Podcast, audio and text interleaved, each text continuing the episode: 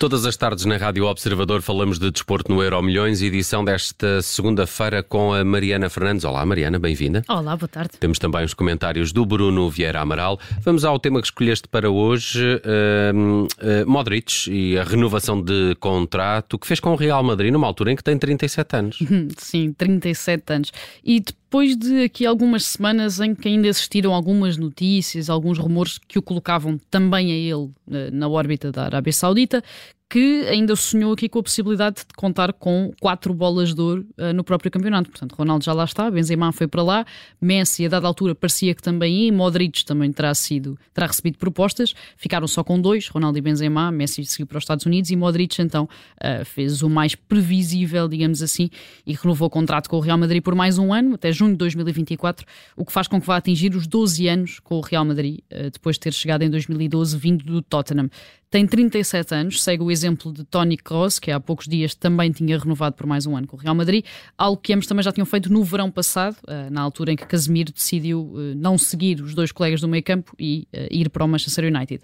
Com esta renovação de Modric e de Kroos e acima de tudo com a continuidade de rendimento dos dois jogadores, apesar da idade, o Real Madrid continua a ganhar tempo para essa difícil demanda de renovar o meio campo que, na minha opinião, é, é o mais duradouro, mais estável e se calhar também com a maior qualidade acumulada uh, da última década vá, do futebol europeu.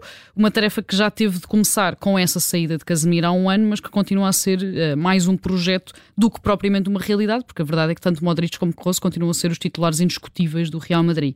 Chouameni e Eduardo Camavinga chegaram no verão passado para dar início a esse processo. O segundo teve mais oportunidades do que o primeiro, até eh, porque Chouameni, dizem as notícias também, até pode ser vendido ou cedido até ao final do verão, portanto não é propriamente aqui uma solução para que Carlo Ancelotti ou o próprio Real Madrid olhe com, com olhos de ver, digamos assim, e de Jude Bellingham, esse sim é a primeira grande contratação, a primeira grande solução dessa nova era, em que o Real Madrid terá de deixar de contar principalmente com Modric e com Kroos, um jogador de 37 anos, outro de 33, enquanto uh, titulares indiscutíveis para este meio campo uh, da equipa e começar a procurar soluções mais jovens. Bellingham é o primeiro, eu acho que o Camavinga também uh, vai acabar por ser, pelo menos, um, um, suplente muito utilizado falta aqui um terceiro, pelo menos se quiserem continuar a jogar da forma como jogam.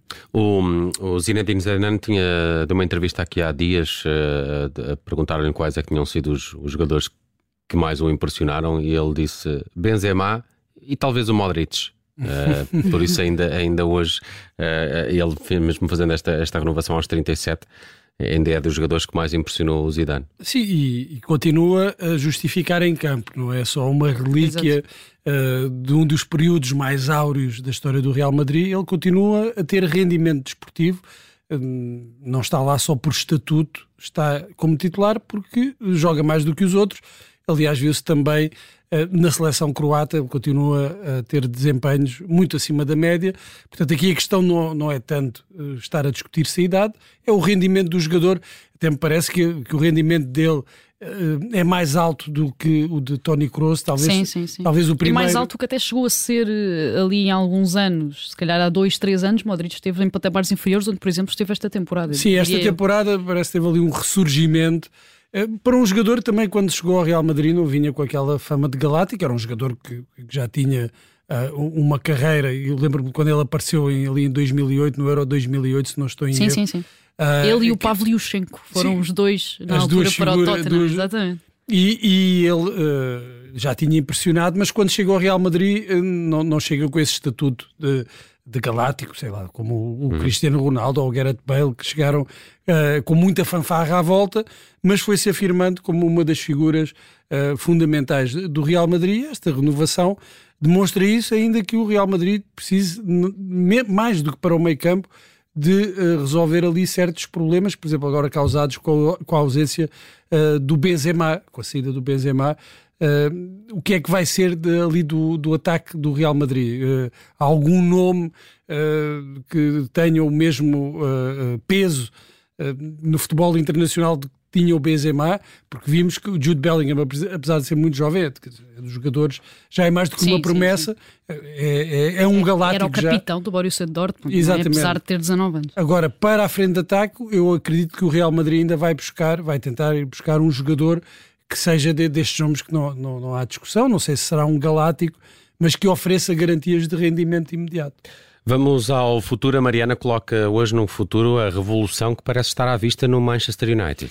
Sim, se falávamos aqui em renovação do lado do Real Madrid, uh, o que dizer desta, pelo menos alegada, uh, renovação que Eric Ten Hag quer fazer no Manchester United? Pelo menos as notícias de hoje em Inglaterra dão conta disso, dessa autêntica renovação, revolução que pode acontecer no plantel do United já este verão.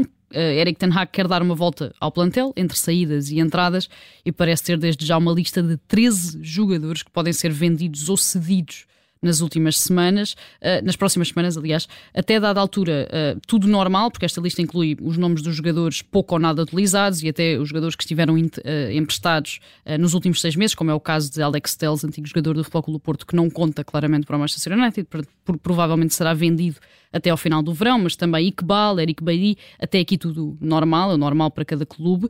Mas a verdade é que esta lista inclui também vários jogadores regularmente titulares ou suplentes utilizados na última temporada, e aqui falamos de Fred, Jadon Sancho, McTominay, Marcial e também Harry Maguire, este central que sabemos uh, perdeu a titularidade no centro da defesa com este treinador, mas que custou em 2019 80 milhões de euros ao Manchester United.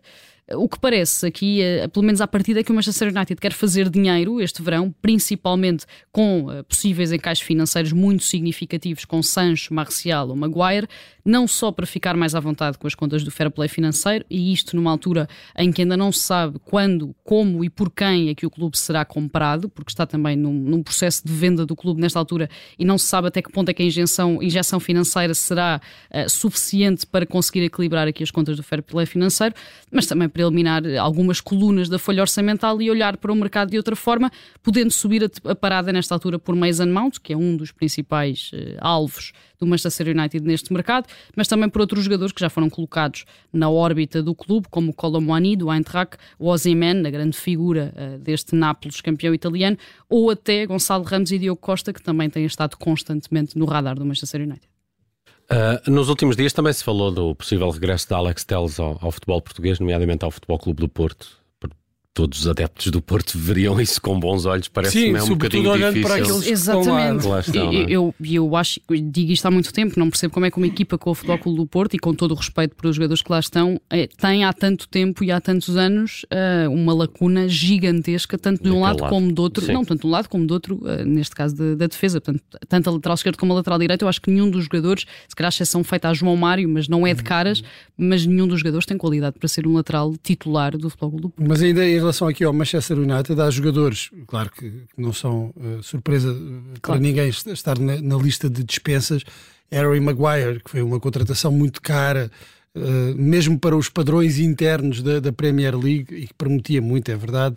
Um, e muito utilizado na criação internetica, não é? De memes. De memes, sim, sobretudo A internet aí. gosta sobretudo, muito de aí Maguire. teve muito sucesso. Aí teve. São muitos. Mas, mas, tirando, pronto, esses jogadores que serão óbvios para, para, ser, para ser dispensados. Há outros jogadores bem, que também estando na, na, na porta de saída, hum, fica aquela sensação que poderiam ter rendido mais, que são jogadores que, ainda têm esse potencial, como o Van de Beek, Uh, ou mesmo o Marcial, que é, que é um, sempre um caso estranho de um jogador com um grande potencial, Uh, Marcial foi contratado com uma cláusula de bolador, ou seja, o contrato na altura quando ele vai uh, do Mónaco para o Manchester United inclui uma cláusula com a possibilidade do Marcial ganhar a bolador no espaço, diria eu, de 3 ou 4 anos. Portanto, e o próprio, a expectativa era gigantesca. O Jadon Sancho também, Sim. quer dizer, são jogadores que eu acho que ainda vão muito a tempo de, de, de, ter grandes carreiras e de brilhar noutros clubes. Mas se calhar não vai e, ser ali. E pois, às vezes é, a questão é mesmo é, é o lugar onde estão e parece neste momento que dificilmente uh, conseguirão atingir todo o seu potencial no Manchester United e daí estarem na porta de saída. Vamos rapidamente ao passado. Há 31 anos eh, realizou-se a final do Campeonato da Europa de 1992 e com um vencedor pouco provável. Sim, faz hoje 31 anos que aconteceu a final do Campeonato da Europa de 92 em Gotemburgo, na Suécia, e faz também 31 anos que eu diria que o mundo assistiu a um dos grandes contos de fadas eh, da história moderna do futebol, quando a Dinamarca venceu a Alemanha por 2-0 para se tornar campeã europeia naquele que ainda é, uh, até hoje, o único título da história do país. A história é muito conhecida, a Dinamarca nem sequer conseguiu qualificar-se para o Campeonato da Europa através da qualificação normal, digamos assim. Ficou no segundo lugar do grupo da qualificação atrás da Jugoslávia, acabando por ser repescada quando a Jugoslávia foi afastada da competição pela UEFA e na sequência das sanções da ONU ao país devido à guerra da Jugoslávia que estava a decorrer. De não qualificada à repescada, a Dinamarca começou por ficar no segundo lugar do grupo 1, atrás da Suécia, à frente de França e Inglaterra, eliminou os Países Baixos nas meias finais e venceu depois a Alemanha de Klinsmann na final, sendo que esta equipa dinamarquesa era treinada por Richard Nilsson, contava com Brian Laudrup, com Henrik Larsson, que marcou três golos, e, eh, claro, com Peter Schmeichel na baliza. Este início dos anos 90 trouxe muitas mudanças no futebol. A First Division inglesa passou a ser a Premier League, a Taça dos Campeões Europeus passou a ser a Liga dos Campeões e este Euro 92 foi também uma espécie de divisória entre o futebol antigo e o futebol mais parecido com aquele que conhecemos hoje. Foi o último com apenas oito participantes, o último em que a vitória valia apenas dois pontos na fase de grupos e também o último em que ainda não existia a regra eh, do atraso para o guarda-redes, ou seja, de não ser permitido uhum. o guarda-redes agarrar a bola com as mãos.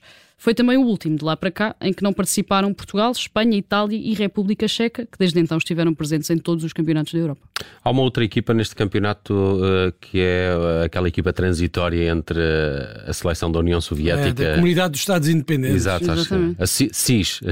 era o SEI, em Portugal. Em Portugal era SEI. Era SEI. Eu, eu lembro-me de fazer a coleção do, dos cromos nessa, nessa altura e é de facto o último torneio uh, da pré-história, por Sim. assim dizer, porque já, já não conseguimos imaginar um campeonato da Europa com oito, com oito seleções. e naqueles estádios, eu não sei se recordam, havia acho que era o estádio do Levi. Uh, que era uh, um, parecia um daqueles estádios municipais, com uma pista de tartan à volta. A Suécia também foi longe nesse campeonato, também foi. A Suécia ganhou, forma, aliás, o grupo. Ganhou o grupo, ganhou o grupo ficou nas meias finais, porque também Exato. não podia ir muito longe. Aquilo passavas o grupo e, e estavas na, na, nas meias finais. E, mas é bom recordar, e eu, eu, gostava muito dessa, dessa, dessa seleção da Alemanha, que tinha um jogador extraordinário, Thomas Assler, a Alemanha, que era uh, campeã do mundo. Exato. E, e chega a essa final que perde depois para a Dinamarca, e infelizmente para mim, que era super fã do, do Thomas Assler. Muito bem, fica por aqui o Euro Milhões. Falamos de desporto todas as tardes. Antes do Jornal das Sete, a edição desta segunda-feira foi com a Mariana Fernandes. Obrigado, Mariana. Até amanhã. Até amanhã.